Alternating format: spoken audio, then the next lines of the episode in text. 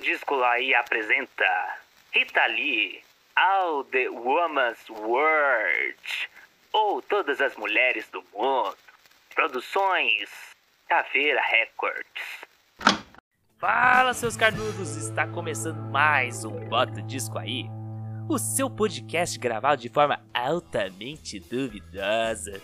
Hoje estamos com o nosso especial Rita Lee, bem atrasado, aliás, mas com a presença ilustre da nossa querida atriz, locutora e produtora Carol Serra.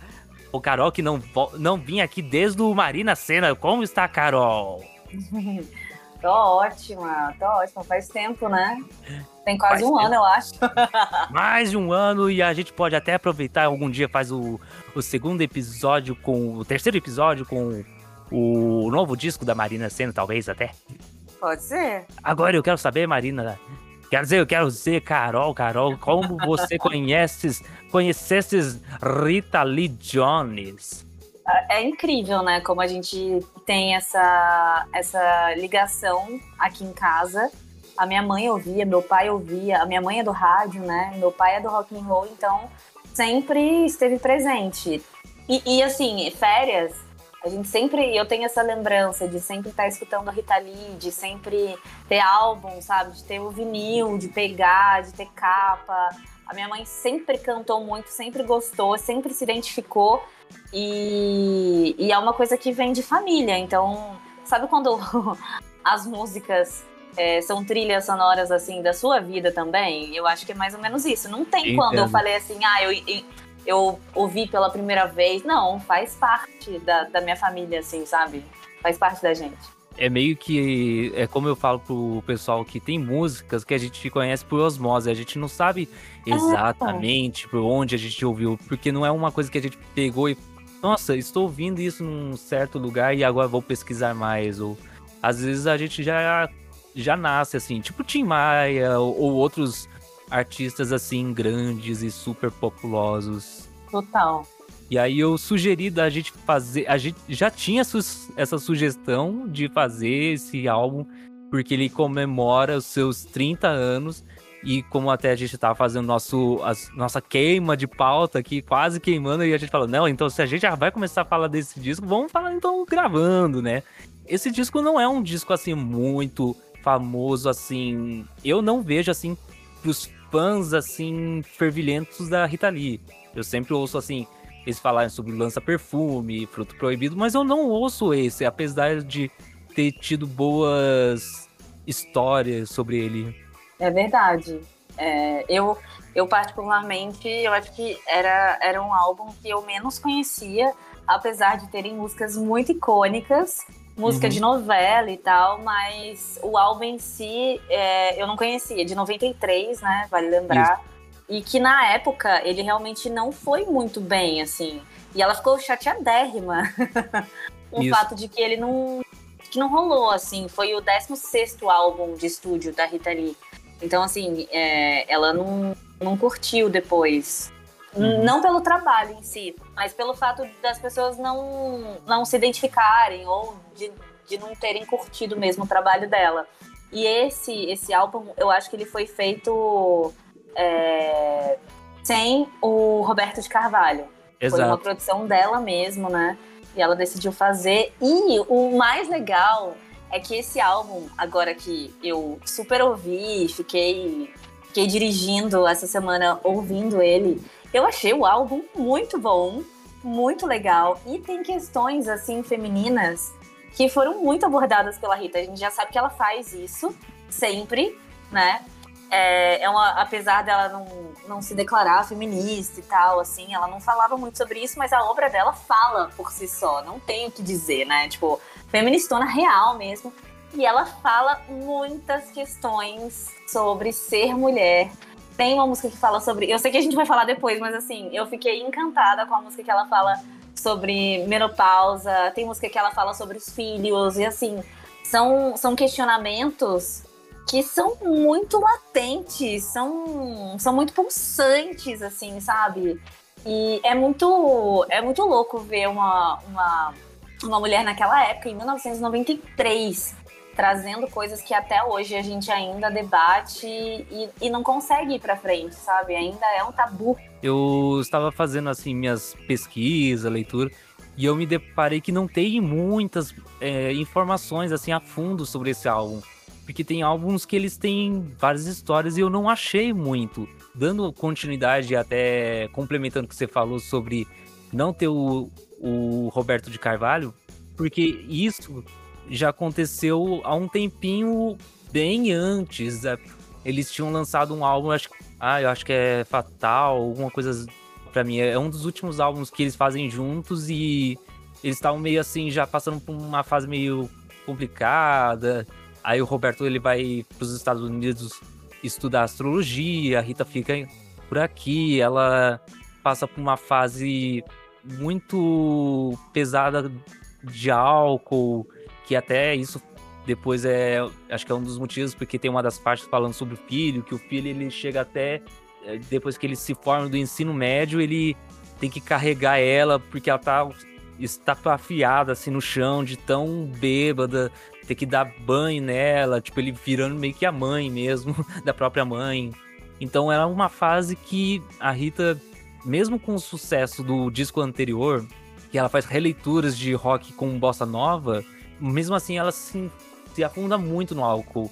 E esse é um álbum que volta para um lado muito roqueiro da Rita Lee, depois de passar para um lado muito pop. Aí depois vem a bossa nova, ela volta para um disco muito rock and roll. E eu até fiquei bem surpreso quando eu ouvi. Eu falei, nossa! Uhum. É, não tem, assim, muito. É, é o famoso. É, não tem nada de novo ou inovador na, no som, mas ela entrega muito bem nesse, nesse álbum. E o que prevalece mais é as letras do que o som em si. É. Pelo menos eu vejo assim. Eu senti isso também, que é, claro que eu não conheço muito de música, assim, mas o que me chamou mais atenção foram as letras e toda essa questão dessa mistureba, porque é, você falou que antes, é, em 97, ela, ela lançou um álbum, eu não sei se é isso que você está falando, mas eu sei que ela lançou um álbum que era muito diferente desse que ela lançou em 93, e o que ela tinha também é, lançado antes foi esse da Bossa Nova, que, que acho que foi esse que você comentou, né? Isso, que é o Bossa Roll. Isso. Então, assim, por mais que ela que ela seja do rock and roll, ela passou por muita coisa, né? Ela foi a transformação, ela se transformou junto com a música, fez parte de vários movimentos e, enfim, ela ela por si só ela tem essa essa facilidade de, de conseguir agregar várias coisas e transformar num som que é de Rita Lee, né? Então nesse nesse álbum eu vejo que ela é, não de repente não tem essa essa mistura toda, apesar de ter algumas ali, se você pegar, tem algumas músicas, tem Maria Ninguém, que, se não me engano, eu não sei se é do João Gilberto, porque João Isso. Gilberto é não, escre não, escreveu, né? Mas ele, ele era intérprete. Sim. Mas tal talvez essa seja, não sei. Acho que sim. Tem uma outra também, que é bem lentinha, que é a ambição, que ela vai crescendo. Enfim, tem outras. Tem, tem uma música italiana no final sim, do álbum. Sim, sim. Então ela, traz essa, essa, essa coisa de ser diferente e tal, mas eu acho que essa não é a prioridade do álbum. Você falou que ela realmente estava num momento bem complicado da vida, passando por várias situações e recorrendo ao álcool para poder para poder ou ter criatividade ou de repente se sustentar na vida mesmo. De repente isso se passa mesmo na agressividade do, do, do, do som que não era o que ela estava fazendo antes, e nas letras muito, muito, muito latentes, como eu falei, né? Porque ela fala mesmo, ela fala. E, e até na, na, na, do filho meu, eu fiquei assim, cara, será que foi isso mesmo que eu ouvi? Que é a mão uhum. que afaga é a, a, a mão que, que afoga, né? É o que uhum. me pariu, eu quero minha alma de volta. E eu falei, caraca, que coragem dessa mulher falar isso, né? É muito forte o que eu tinha visto aqui até, ele não tem nome, ele é Rita Lee e Roberto de Carvalho, que é de 90. Aí tem depois isso do, do Boston Roll, mas já fazia um tempo isso. E pelo que eu até lembro que eu, que eu li, porque os últimos álbuns da Rita Lee eram álbuns que eram muito pagar conta do, do contrato. Tipo, você precisa produzir esse tanto de álbuns Uhum. até tal ano. Então tava muito por obrigação e ela não estava feliz com essas, essas coisas. Então acho que. E acho que o sucesso não tá atingindo tanto essa busca por necessidade de, de sucesso. E aí, no nível de álcool que ela tava, era tipo, de manhã era um coquetel de caipirinha, na janta, no almoço era vodka, à tarde, sei lá, Meu o quê. E, tipo, era literalmente o dia todo. Então, era uma fase que eu fiquei muito surpreso. Isso no próprio livro dela contando. Aham. E eu vi um podcast que ele fazia a discografia toda da Rita Lee, desde os Mutantes até o final. E eles contam um pouco disso também.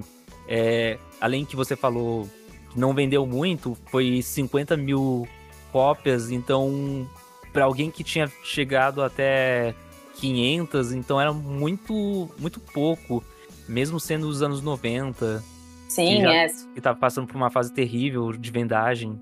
É, isso, isso tudo, isso tudo refletiu, né, no, no, no, comportamento dela depois também. Eu tava lendo algumas, algumas reportagens em que ela falou que ela realmente só parou com as drogas e com a pior droga de, droga de todas, que ela fala que é o álcool pra ela, quando a primeira neta dela nasceu.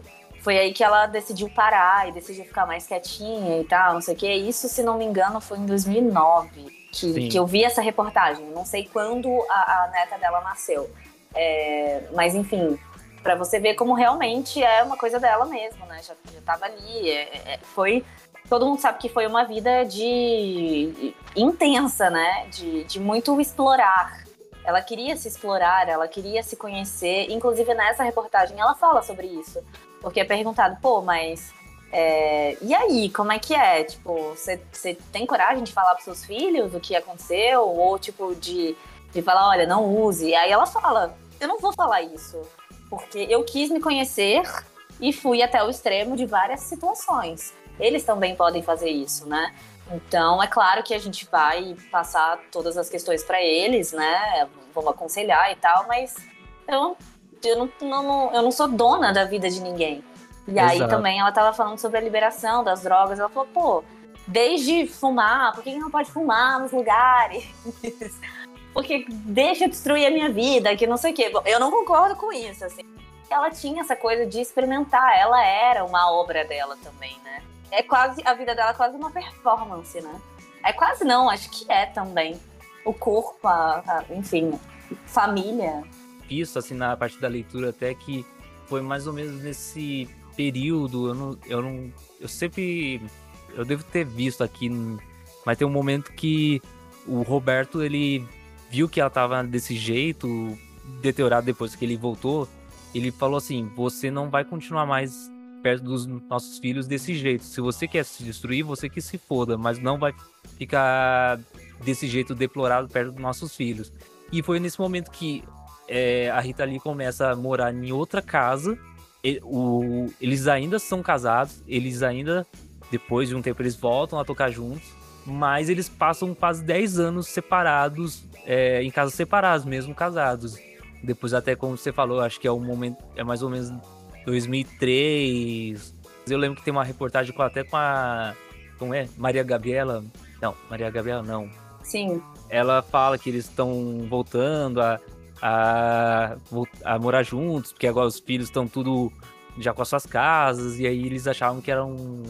É, é até engraçado que ela falando assim, ah, que eu tava muito doidona de tal, que foi por isso que a ficou longe, porque.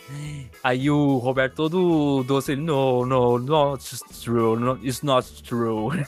É muito, é muito engraçado como se estendeu a, a, a relação dos dois. Mas enfim, esse álbum não custou muito. Segundo a Rita Lee, o, foi o João Araújo que puxou ela pra, pra gravar. Gastou tipo 20 mil reais. E ele quase se chamou Big Mama. Eu confesso que eu ia adorar o nome. ia ser muito bom mesmo. E ficou só Rita Lee, mas na verdade, é, depois se você colocar, fica é, todas as mulheres do mundo, né? Porque Exato. daí ela mesma apelidou esse, esse, esse segundo nome pro, pro álbum dela. eu quero saber o que, que vocês acham da capa desse disco. Maravilhoso essa colagem. E eu era uma coisa que, que eu queria falar aqui é que todos os álbuns, assim, tipo, você vai olhando e para mim tem um, um saudosismo, né? Porque imagina aquela arte grande de vinil que, sei lá, minha avó tinha, meus pais. Então eu falo assim, é, caraca, eu lembro desse. Olha esse aqui. Não, esse aqui ele não tinha, mas quem tinha era tal, tal pessoa.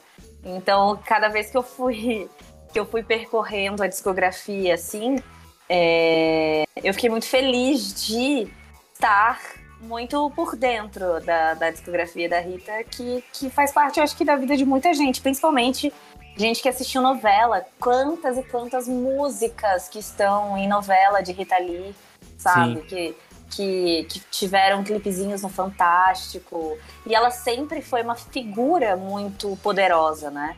Uma figura muito exótica, de repente. Não sei se é essa a palavra, ou, ou, a certa palavra, mas uma figura que desafiava a, a, o comportamento, o status quo que desafiava a sociedade. Então isso também chamava atenção, principalmente eu quando era criança, isso me chamava muito atenção, tanto de Rita Lee, falando figuras assim, tipo, né, tanto de Rita Lee quanto de Cássia Eller, por exemplo. Eram uhum. figuras que eu não conseguia decifrar, eu falava, gente, que isso? Como, como que é essa pessoa, sabe? E as capas também sempre muito icônicas e sempre muito é, assim, sempre muito empoderada, né? Antes dessa, dessa palavra, a gente usar ela, assim, super. Mas ela sempre fazia com que as capas fosse ela. Sempre ela, assim. A, a figura dela é, bastava, eu acho, né? Eu acho muito louco a capa pelo fato dessas colagens. Aí tem. É, não, não nem sei se posso dizer que é uma coisa muito dos anos 90. Talvez seja uma questão de MTV, programas que nem TV Cultura, que sempre fazia aquelas coisinhas muito artesanal, né? Aí tem as várias uhum. boquinhas, as várias coisas. Tem um quê meio de pop art ao mesmo tempo. Sim.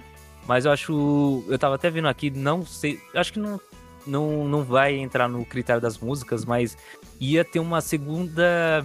Uma segunda música do Arrombou a Festa que só que o anjo da guarda, segundo ela, aconselhou a não gravar e evitar o que seria um compite de processos por difamação, injúria, calúnia ou todas as opções juntas.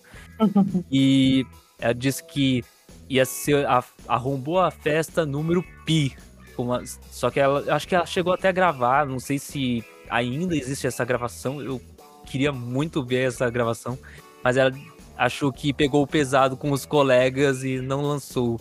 Com versos no estilo assim: Marina traz dos montes as cantoras mais ecléticas, quebrando o padrão das sapatas mais atléticas. Senhoras e senhores, o negócio é ser famoso. Quem nasceu pra Lulu jamais chega ao cão raivoso. Caraca! Aí eu fiquei assim. Eu acharia interessante, mas se, se ela achou que não seria a melhor escolha, então Ok. Mas tem muita coisa da, da, da Rita Lee que a gente ainda vai conhecer, né? Deve ter muitos arquivos, muitas coisas, muitas músicas guardadas. Eu, no começo da pandemia, eu tentei ler o livro, aquele Laranjinha dela, não o segundo que lançou agora há pouco. É, não consegui, não consegui terminar, porque na pandemia muita gente conseguiu ler vários livros, ser muito produtivo. Eu não consegui. Mas eu quero ler. Eu, eu, eu cheguei, acho que até a, a, a sei lá, a página 50, assim, só, só na infância e um pouquinho de adolescência de Rita. Mas uhum. que também foi bem pesada, né? Tinha várias questões ali, a família também colocava um peso muito grande nela. E o ser mulher naquela época, a gente tem que lembrar que a gente. É, a gente fala de toda a modernidade de Rita Lee, porque real, ela esteve à frente do seu tempo em várias questões.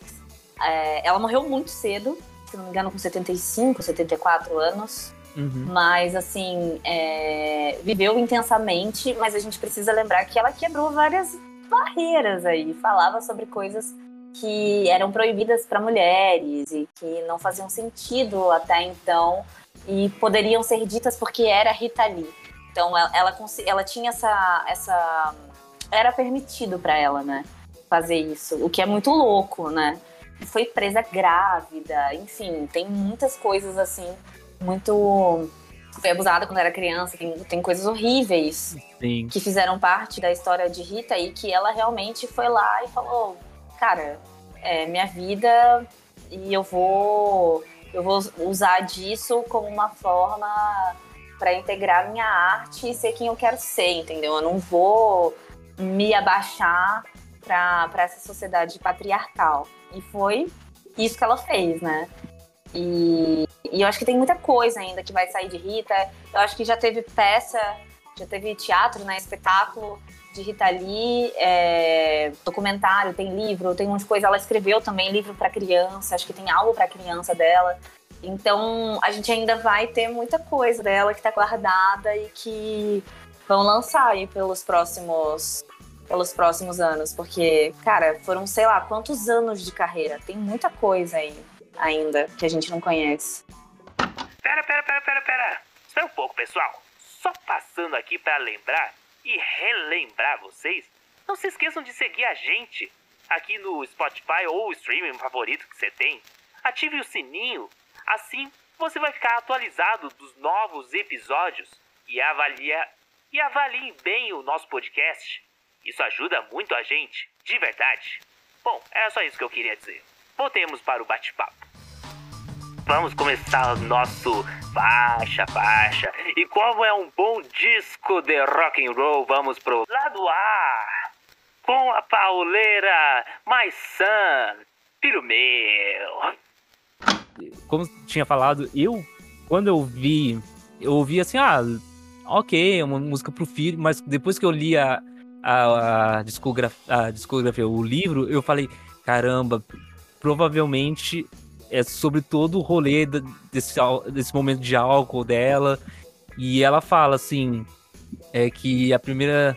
É, depois de uma longa temporada da Bolsonovista, essa é uma dedicação ao filho Beto Lee dela, que, segundo a própria, sem ao qual, uh, sem ele, ela não estaria viva. Uhum. E foi o que a gente comentou, né? Que essa Isso. música é muito potente, ela, ela dilacera, assim, tem coisas, tem coisas muito sinceras que ela fala e vem mesmo desse momento, né? De que, de que tem essa dualidade dela querer ser ela, mas dela também ter o um filho, mas uma mãe não pode anular uma mulher. E Sim. Isso precisa, precisa viver harmonicamente ou não. Então, cara, essa música, essa música é a primeira do álbum e ela já, já é pedrada na cara. Sim, eu, quando eu coloquei, eu fiquei tipo, caramba, é assim, tipo. Eu, eu achei que o rock and roll tinha ficado lá nos anos 70, porque eu fui ouvindo os álbuns e falava, nossa, tá legal, pop, aí vai indo, aí eu, eu nunca mais tocou rock, aí vem essa pedrada. E acho muito. Eu até um leve estranhamento, porque eu achava que isso era uma coisa mais antiga dela, mas ela volta a recitar o Tutti Frutti, que era o nome da banda que ela tinha feito parte. Tipo, aquele sonho Tutti Frutti Mãe virou um caos de hortelã. Uhum. É, e essa faixa, junto de todas as mulheres, ela tinha virado um clipe promocional. Ambos apresentada na TV com a participação, participação da Lucinha Turnbull, que tinha gravado com ela no Tutti Frutti, e outros membros da, dessa banda. Achei até surpreso, eu não, não vi, pelo menos na, no YouTube ainda esse, esse clipe. Não sabia, vou procurar depois. Segunda faixa, não é nome de aranha, mas vai Tataratantles. e aí, o que, que você achou dessa faixa? Ah, eu acho que entre o clássico e os experimentos é que surge essa canção com como se fosse um reggae meio jeitosinho, falando do gênero extraterrestre, com com bastante rock and roll. Eu acho que assim, é uma seleção de esquisitice, assim, com um parceiro muito inusitado, mas acho que foi eficiente. É, é um álbum que tem muitos parceiros assim, meio. que eu não tinha ouvido falar. Que esse é o, é o Maltida Kovac. Falando desses contrapontos, eu acho que novamente a, ela cita o passado com, com mutantes, é, para mim é uma ode ancestralidades, apesar de ter tentar lidar com a própria velhice, algo que a Rita Lee sempre lutou. Que eu acho que Até ela fala que demorou muito para deixar os cabelos brancos, entre outras coisas. Diz, não, eu vou parar de fazer show. Eu gosto dessa. E das harmonias e dos backing vocals. Engraçado você falar isso, que eu também li uma, uma reportagem enquanto eu estava pesquisando, dela falando que ela é muito mais feliz depois que ela ganhou essa maturidade de entender que envelhecer faz parte do processo e que tá tudo bem, e que é ótimo, e que ela não trocaria a carinha. Ela fala assim, né? Ela fala isso. A, a carinha bonitinha, porém ingênua e burra da, da época da mocidade pra, pra agora, que agora ela é muito mais feliz e sabe uhum. muito de si, conhece, se conhece, né? E é isso, né? Isso é amadurecer mesmo, real. eu acho engraçado que até falei aqui das harmonias. Eu fiquei surpreso, acho que até pela própria produção, que ela, você falou que teve muita produção dela mesmo nesse disco. Ela própria faz as harmonias, os backing vocals, então você vê essas camadas. É um. Pra mim, ela é top 5, talvez, desse álbum. Olha só. Uau. Terceira faixa, Arrasta Rainha, Drag Queen. Aí, mais uma vez, a gente sabe que ela falava sobre questões que até então ninguém estava falando, né? E traz uhum. isso pra música, e canta, e normaliza, e celebra a arte drag, né? e a criatividade, enfim. Uhum. É, é muito interessante ver o que ela fez lá em 1993, né? Falando sobre essa expressão que é autêntica, falando sobre, sobre é, a sociedade, como a sociedade vê, o que, que é. Então, enfim, eu achei bem bacana, levando em consideração mais uma vez que esse álbum é do começo dos anos 90. Putz, é é Rita Lee mesmo, né? Só ela para colocar, para falar e para levantar isso quando ninguém tava falando sobre. Acho que assim, é pelo que eu já vi em outras coisas, porque eu sempre vejo documentários, as drag queens já existiam há muito tempo, mas em música, em música eu não não lembro de alguém falar assim. Uma curiosidade que eu achei muito interessante que é, foi o cadê o nome do, do nosso moço que foi, foi o Guilherme Samora, que é um, um jornalista e escritor que ele ajudou a fazer a construção da autobiografia da Rita Lee e também a exposição da cantora com os figurinos de toda a carreira dela. Ele tinha dito num, num podcast, que eu não vou lembrar agora o nome, desculpa, depois a caveira me corrige, que é um, foi baseado, inspirado num compacto da RuPaul, que ela tinha achado ah, nos Estados Unidos. Provavelmente deve ser o Supermodel é, You, Better, you Better Work. Quando eu soube dessa informação, eu falei, cara, isso explodiu a minha cabeça. Tipo, eu nunca pensaria nisso. Nossa, que legal, que legal. É demais. Apesar de é, é muito da, dos anos 70 e também anos 80 tinha aquele saxofone. Pra mim, adoro saxofone safado Stones nessa música. muito Bem, bom muito David Bowie. É, além do mais, ela, ela, ela não tem de brincadeira e tá assim, ligando para as opiniões alheias e fofocando sobre seu poder de conquista. E eu acho engraçado também ela.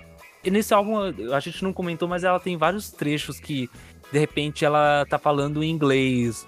Sim. E que é uma coisa muito normal, até ela falando assim em entrevista, e ela fala, she's a Topini Queen. Adorei uhum. o Topini Queen, cara. o pai dela era americano, né? Então ela, ela sempre teve facilidade. Tanto é que a gente comentou que a última faixa é em italiano, enfim, acho que, é, acho que ela falava também espanhol, falava outras línguas, então ela tinha essa facilidade de compor também em, em outras línguas eu sempre vou tentando lembrar quais são as faixas, assim, que, que eu gosto, assim. Às vezes eu preciso ouvir para ver se, se, era, se, ela, se eu gosto. Essa aqui eu nem preciso ouvir, eu já sei no, no lendo o título que ela é para mim top 3. Eu falei do top 5, essa aqui eu nem preciso falar que ela é top 3 da minha lista desse álbum. Ah, é? É, eu, eu acho, sei lá, eu adoro o jeito desse lado do sax e tal. Mas a gente vai chegando nas próximas e eu vou revelar minha top 3. Quarta faixa, a Socket, meu amor, o namor. Parceria Yeah. com Nelson Mota. Nelson Mota, que tem muito, muita trajetória, muita coisa. Achei que você ia falar, tem muita história com Rita Lee, hum, vários, várias, várias histórias, várias bocas. Pelo menos, eu, eu- pelo menos que eu lembre, é, todo bem no né? começo, assim, da carreira, Nelson Mota tinha se envolvido com Rita Lee lá nos anos 70. Nelson Mota Ah. se envolveu também com, nossa, com, com Elis Regina e falava. Eu, eu comecei a ler também, gente, parei, porque não, não deu tempo. Mas tem um livro chamado Noites Tropicais, em que ele conta um pouco, né, da, dessa efervescência da, da música popular brasileira e ele fala. Até achei bem duro a forma como ele fala sobre algumas pessoas, principalmente da Elis Regina. Hum. E até não gostei muito, não. Achei, achei bem grosseiro como ele falou e tal. Espero que. É porque o livro é antigo, espero que ele tenha mudado. Mas o fato é que ele, ele sempre, sempre esteve com as divas, né, da, da Sim. música. Sempre teve muito, muito próximo. Quando eu penso nele, eu também penso muito em Marisa Monte. Então, Sim. tem um, um legado na música muito extenso aí. Fora as outras coisas, fora os livros. Enfim, quem não conhece, vale a pena conhecer. Sim. Eu acho gostosa essa no sentido que ela parece muito ou facilmente entraria na, no disco do Lança Perfume. Ela tem uma vibe bem anos 80, aquela baladinha Uhum. Super soft, romântica, calminha. É essa que você tinha falado da trilha sonora de novela? Eu acho que a trilha sonora de novela Porque tá aqui anotado no meu. é, não foi. Era ferida. Mon Amour, foi de, de Fera Ferida, é verdade, foi essa. É, Essa tem, e essa tem uma levada bem radiofônica, né? Bem, bem Rita Lee, bem, sei lá, eu, eu acho que bem novela daquela época. Ela era tema da personagem Rubra Rosa, Jesus, interpretada pela Suzana Vieira. caraca! Eu fiz a pesquisa! Eu, eu não. Você era nascido já nessa época? Ah, 93 é o ano que eu nasci, então. Você não viu essa novela, nem não vale a pena ver de novo. eu- a única novela que eu vi foi Beijo do Vampiro e E tá bom, né? tá bom. Novamente ela brinca com o português e inglês, que é algo muito natural que eu tinha falado. É é interessante, é gostoso, mas acho que também não é aquela faixa que eu falo, meu Deus, brilha os meus olhos. Mas ela não é ruim. Mas acho que ela Não. dá uma equilibrada no disco depois de do rock and roll. Hum.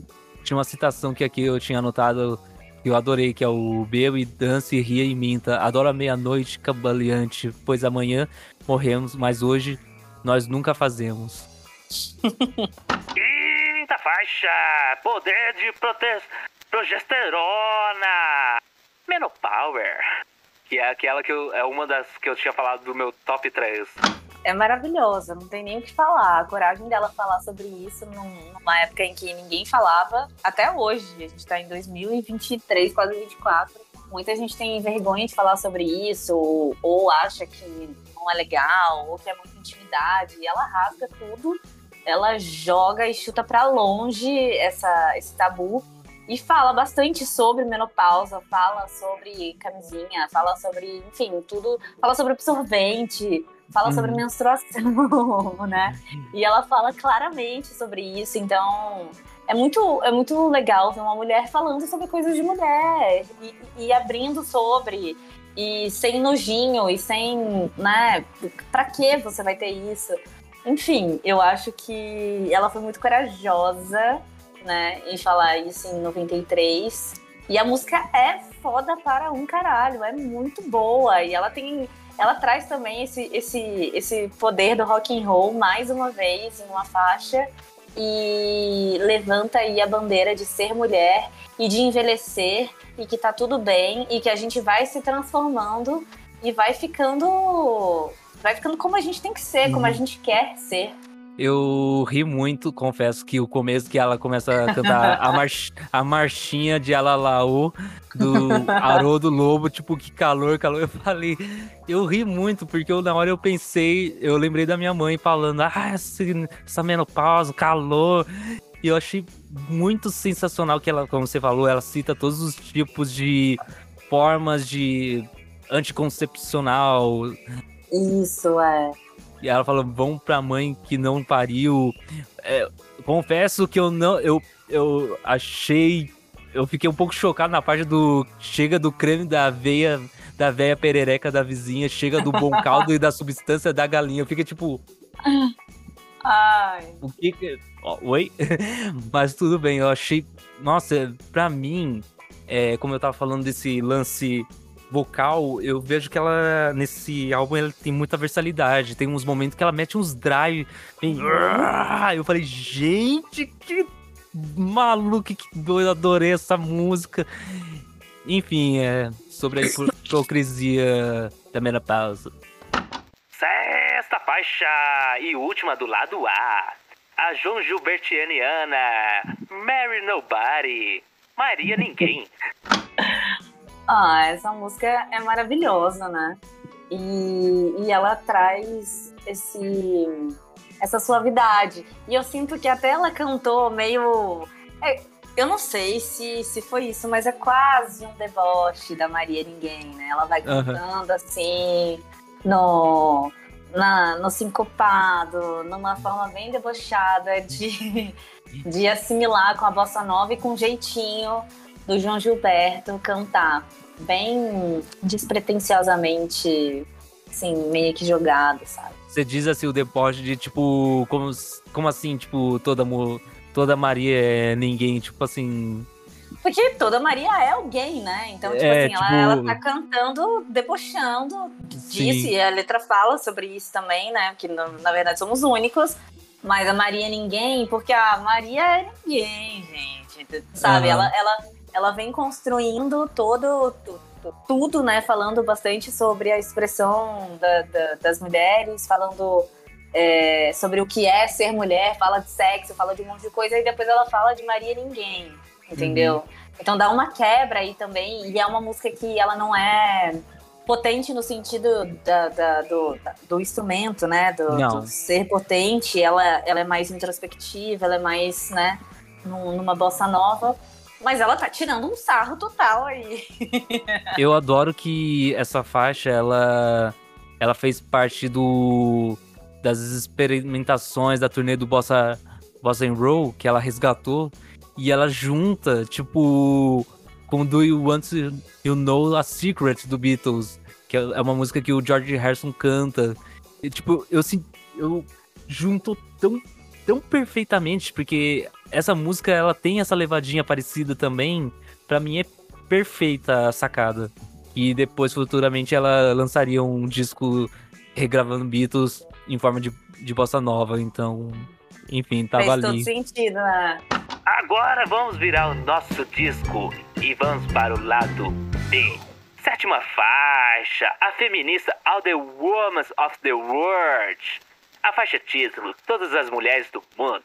Essa música também é outra pedrada, né? Ela vem falando sobre várias questões, sobre as mulheres, vem citando várias mulheres potentes, vai falando sobre, é, sobre a gente não se conformar, vai falando sobre a gente quebrar barreiras e mostrando os diversos tipos de mulheres que existem e toda a sua garra, toda a sua força, e que uma é diferente da outra, mas isso não significa que uma tem mais potência porque uma é assim, é assado. Ela vem unindo mesmo essas mulheres e é pedrada mais uma vez. E, e não deixa de. E, e não deixa de, de, de, contar também, de, de, de mostrar, olha aqui, é isso que a gente quer, de, de ser até didático, entendeu? Ela é Sim. até didática nessa, nessa, nessa letra, assim. E eu acho que muitas, muitas mulheres, é, não, não só nesse álbum, mas muitas mulheres se reconheceram através da Rita Lee. Então, como é importante, né? Ela, ela ter sido essa. E ainda ser, porque a obra dela tá aí. Essa, essa mulher que fala sobre ser mulher. Quanto é importante isso, né? Porque A gente assiste filmes que são retratados, a maioria das vezes, por homens.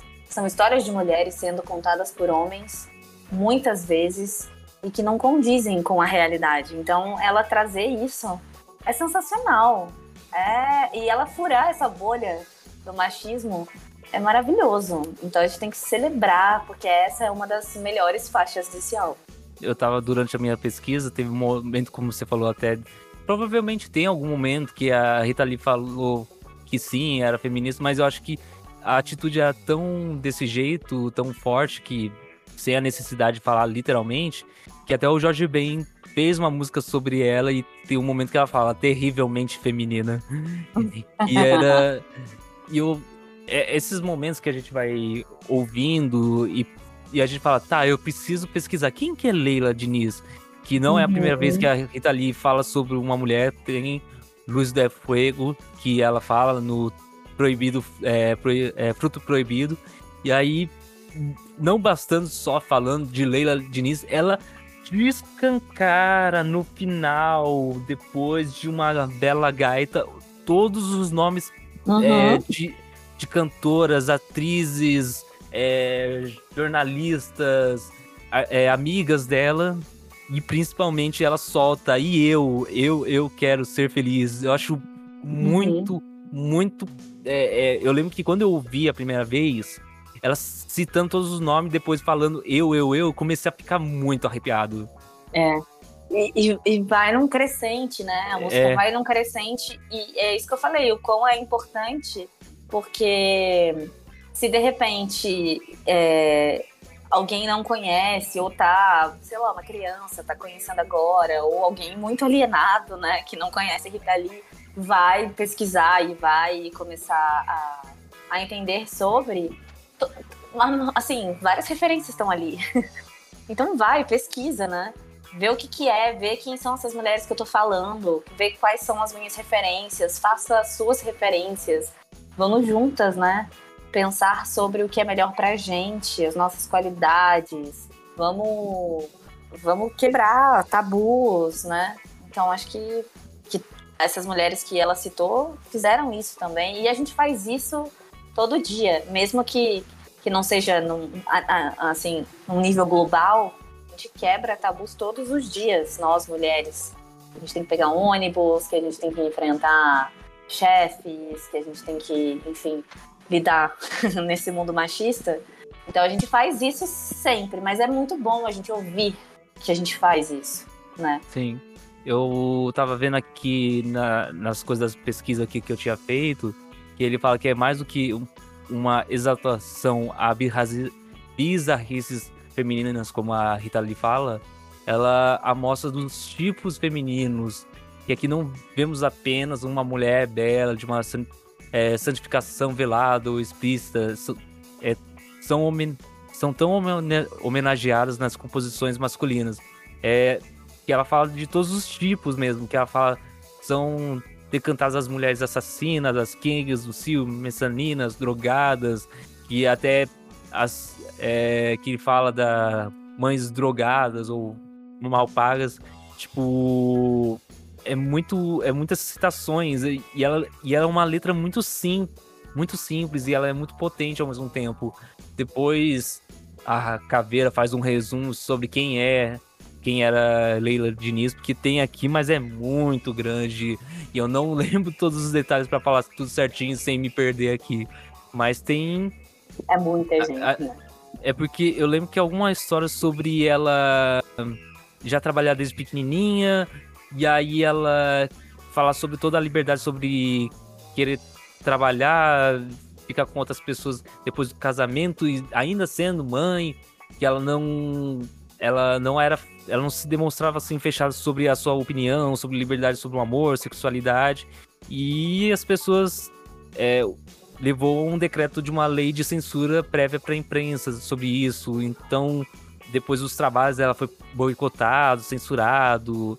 Isso porque era 1945. Então, acho que como a Rita Lee sempre tentou levantar nomes sobre, ó, oh, isso aconteceu e a gente não quer mais isso. Tipo, já passou 40 anos, gente. Uhum. Tipo, dá pra gente evoluir um pouco mais. apesar que até hoje a gente ouve umas pérolas, então, enfim, mesmo 30 anos depois, então acho que sempre vai existir, mas a gente tenta lutar pra, pra ser menos, né? Oitava faixa, Ambition, ambição.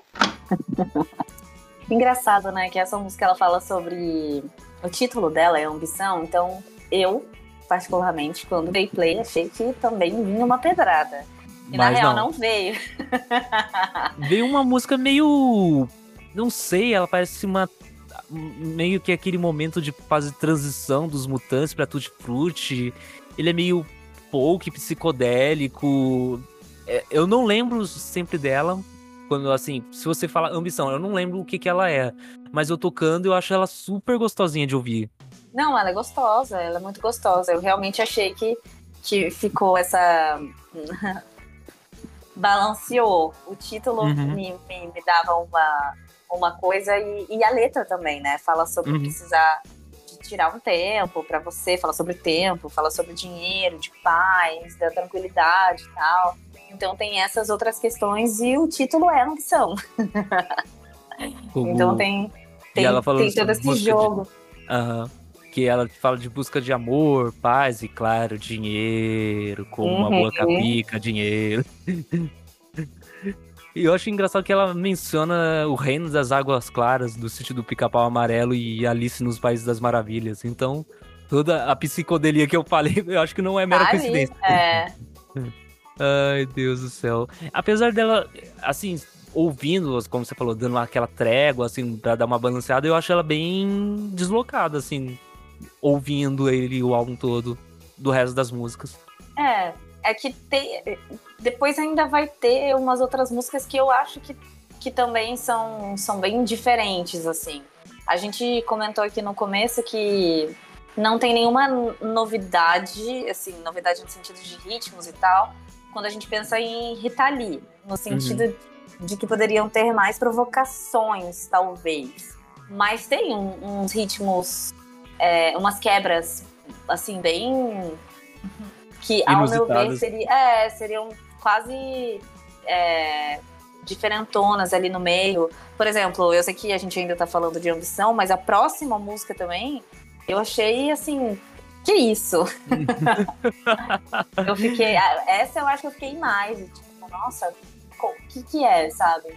Procurando sentido para ela ali dentro. Se eu, se, eu, se eu pegar como um roteiro todo, todo o álbum, eu fiquei me perguntando, nossa, e onde que isso se encaixa, assim? mas se encaixa também. Uhum. Então vamos para a nona faixa, a italiana e linda, maravilhosa, Canalha, Canádia.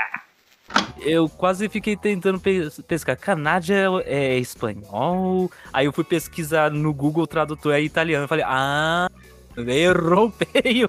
Não é espanhol, não. Aliás, só uma, uma dentro da, da, da faixa anterior, antes que eu esqueça, por incrível que pareça, é das três únicas faixas do álbum que é a Rita Lee que escreveu sozinha, sem nenhum, uma, nenhuma parceria. Colaboração. Como também, sim, além de Filho Meu e Todas as Mulheres. Agora segue pra nona faixa. Essa música, para mim, parece uma música de algum espetáculo musical. Ah, é? Hum, é, não, você não acha que, ele, que ela tem uma levada? Não parece? Tipo um, tipo, tipo um, tipo um Chicago? Nem tanto, mas. Ah, tá bom, tá bom. Muito, muito hollywoodiano. Mas eu entendi o lado meio teatral. É, exatamente. Ela tem um lado muito teatral. Mas a Rita Lee tem esse lado muito teatral em tudo, Sim. né? Às vezes ela. É, inclusive nesse álbum mesmo, ela faz várias vezes isso. Ela tá cantando e de repente ela solta umas umas, umas frases no meio, né? Com entonações diferentes. E ela já faz esse, esse uso dessa, dessa ferramenta teatral, assim. Mas essa música especificamente, eu acho que ela trouxe isso muito, muito mais, assim, a flor da pele. Como você falou, tem as respostas dos outros vocais masculinos que não é tão presente no disco, mas nesse caso eles aparecem para dar esse essa, essa esse jogo, assim. E aliás, não é uma, uma música é, é, é, italiana, mas no sentido não porque ela tem esse, essa vertente, ela é uma versão do Patrício Bisso, que é dessa Canádia, mas é, nessa versão é escrita pela Katina Brachene e Rhys Ortolani. Então, a, pelo que eu entendi, a Rita Lee não participou dessa composição. Dessa, dessa composição. Acho ela debochada, parece bastante a fase Mutantes. É, bem debochada. Décima faixa, a volta da dupla dinâmica, Bless Godsness, Bença Deusa. Que é a única do. que tem o Roberto de Carvalho, e eu confesso que se eu visse, eu não. Não sei se eu se eu ouvisse, eu pensaria, porque eu sei que tem uma identidade dos dois juntos, mas eu não sei se eu, ouvindo desavisado, eu pensaria que é com ele. É uma parceria. É. É, mas, é, mas essa música é bem Rita Lee, né? Essa música é Sim. é bem.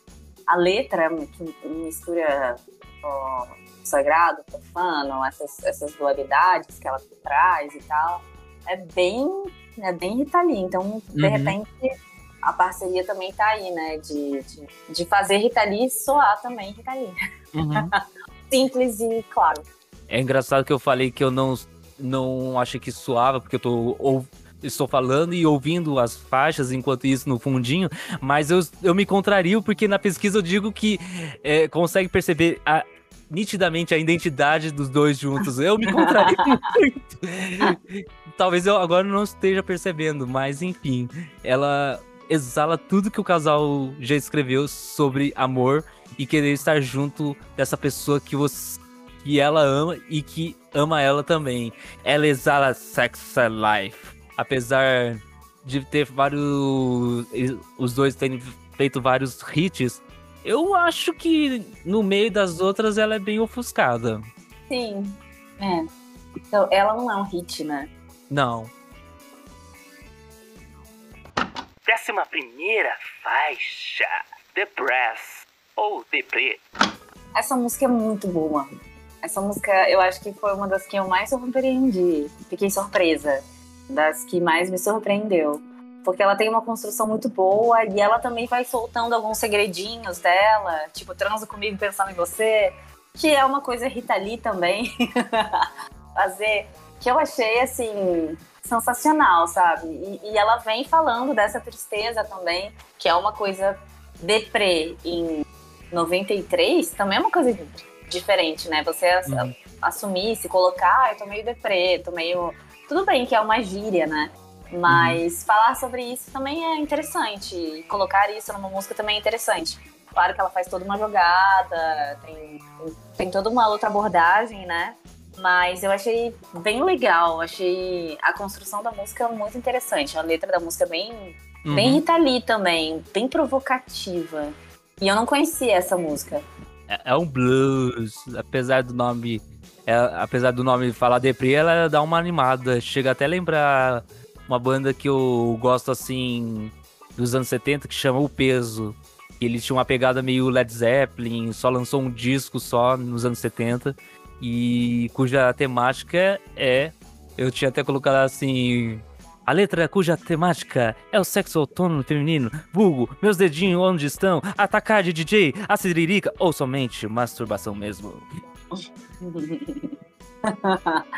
E mais uma vez, ela brinca com isso, né? Ela, ela coloca um título de uma música e faz diferente na levada da música, né? Mas eu acho que é, é ela fala assim, acho que é quando pode ser desses momentos que ela tava longe do, do Roberto, ou realmente sozinha, e, tipo, tinha aquela tristeza fala, tá bom, mas ainda dá. Aí você fica imaginando a pessoa e fantasiando. Novamente, como quem que tinha dito, eu não vou lembrar agora. É... Não sei se foi Nelson Mota, porque eu vi tanta, tantas reviews e durante a discografia dela, mas tinham afirmado, Rita Lee é uma das poucas pessoas que consegue falar sobre sexo de uma forma bonita. É, e, e muita coisa dela fala sobre isso, e, e, isso é vida, né? E é que as pessoas têm um pudor aí, tem um tabu, tem uma coisa para falar sobre isso, e ela traz isso pra naturalidade da vida dela, que é o que todo mundo deveria fazer. Uhum. E essa uhum. música, ela fala sobre isso, ela traz essa provocação de que, tipo, ai. É, o que é muito legal também, tipo, ah, eu tô deprê, vamos, vamos fazer, vamos vamos sentir, porque isso também é uma expressão da sua vida, né? Sim. E é isso que você falou, talvez o cara estivesse longe e aí ela tá cantando pra ele, abraça o travesseiro, enfim, tem um monte de coisa que E ela só fala, vai. né? E só vai. Mas isso é muito importante, né? Isso é muito Uhum. importante, porque já dizia aquela velha propaganda, sexo é vida. Uhum. Décima segunda faixa. A sambinha. Just See Blue. Talvez azul. É parceria com o Itamar Assunção. que é um maravilhoso, né? Que algumas pessoas não conhecem, deveriam pesquisar sobre. E, e é importante essa parceria, né? Eu acho bem inusitada. Nunca, nunca esperei, tipo, confesso. Eu não sabia também que eles tinham. Eu não sei se é só essa ou se eles têm outras, Eu acho Mas- que tem outras, mas não, não lembro onde. Mas eu também não tinha feito essa, essa junção, esse fit. Não, não- não- ou eu tava, ou desconhecia, ou passei assim por cima de que rolava esse fit, mas é bem interessante. Porque um são duas figuras. É, são duas figuras bem, bem marcantes, Uhum. bem interessantes. E ficou uma vocinha, um sambinho, uma coisa bem legal.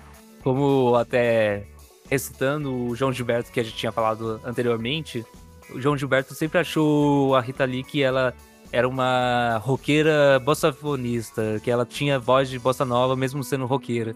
Então, esse sambinha não é, digamos, você não consegue não pensar que ela nunca teria feito isso. né?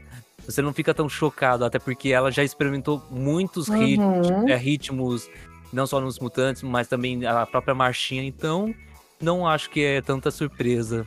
Não, nem um pouco. E aquilo, aquela máxima de novo, né? Que ela consegue ser ela, independente dos ritmos em que ela vai transitar. Ela tem a personalidade dela e ela consegue cantar um samba sendo Rita Lee, consegue Sim. cantar outras, enfim, outras, outros ritmos sendo ela mesma. E seja por vivência de tudo que ela conseguiu, né? De, de, de, de toda a bagagem que ela tem, e seja porque ela também tem um domínio da arte dela. Eu, eu até tava na minha pesquisa, eu achei. Eu não sabia se é um bandolim que tá solando o tempo todo ali no fundo. O baixo tá gostoso. E é uma homenagem do Itamar para os olhos azuis da Rita Lee. Que para ele, tudo que permeia a paulistana e a- é a cor azul. Décima terceira faixa. Dami Mille Basse. Ou a italiana Give Me 1000 Kiss. E aí, o que, que você achou? Ah, para acabar o disco, vem um saxofone bem jazzístico, rebuscado, que se tivesse em português entraria facilmente na fase lança-perfume dela. Eu ter esse negócio meio Miley Davis e Uau! aqui é como diria até os próprios, toda a conexão é válida porque Miles Davis teve um momento que ele reventou o jazz e o jazz ele até tran- é, virou música de transa. Então se essa qualquer semelhança com com com a, com a veia da Rita Lee é mera coincidência. tá tudo ali, né? Tá ali. Ah, eu.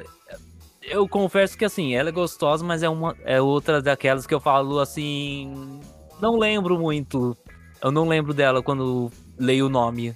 É, eu, eu, eu também não tive, assim, não, não foi uma música que eu ouvi várias vezes e nem que eu voltaria para ouvir várias vezes. Mas eu também tenho um problema, assim.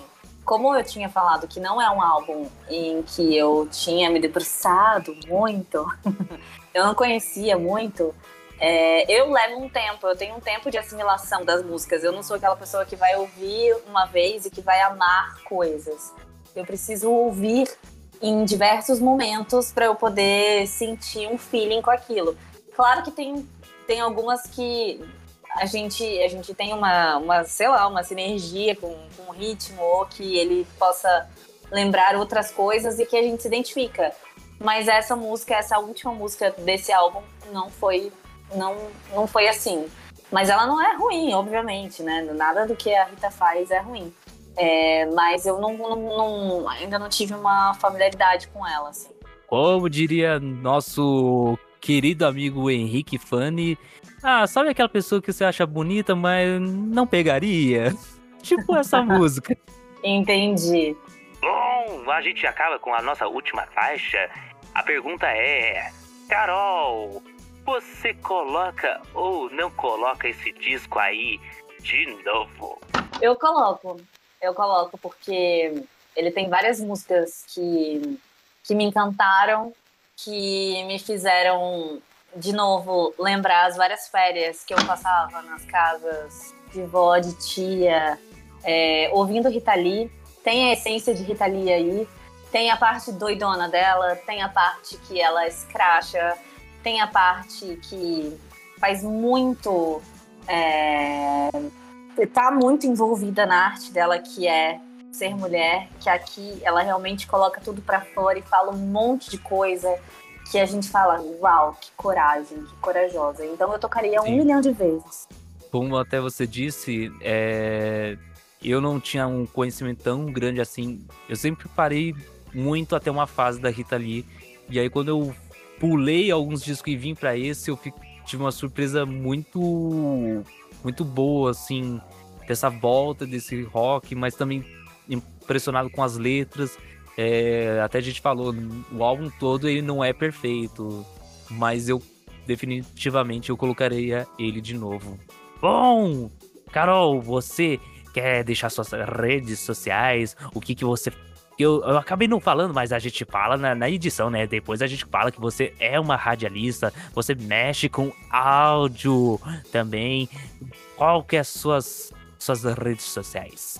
Quem quiser conhecer um pouco mais do meu trabalho, é, pode, pode ir lá no meu Instagram, que lá tem links para conhecer meu portfólio, enfim, saber o que eu faço. É, arroba eu sou Carol Serra. Bom, pessoal, Chegamos ao fim do nosso episódio.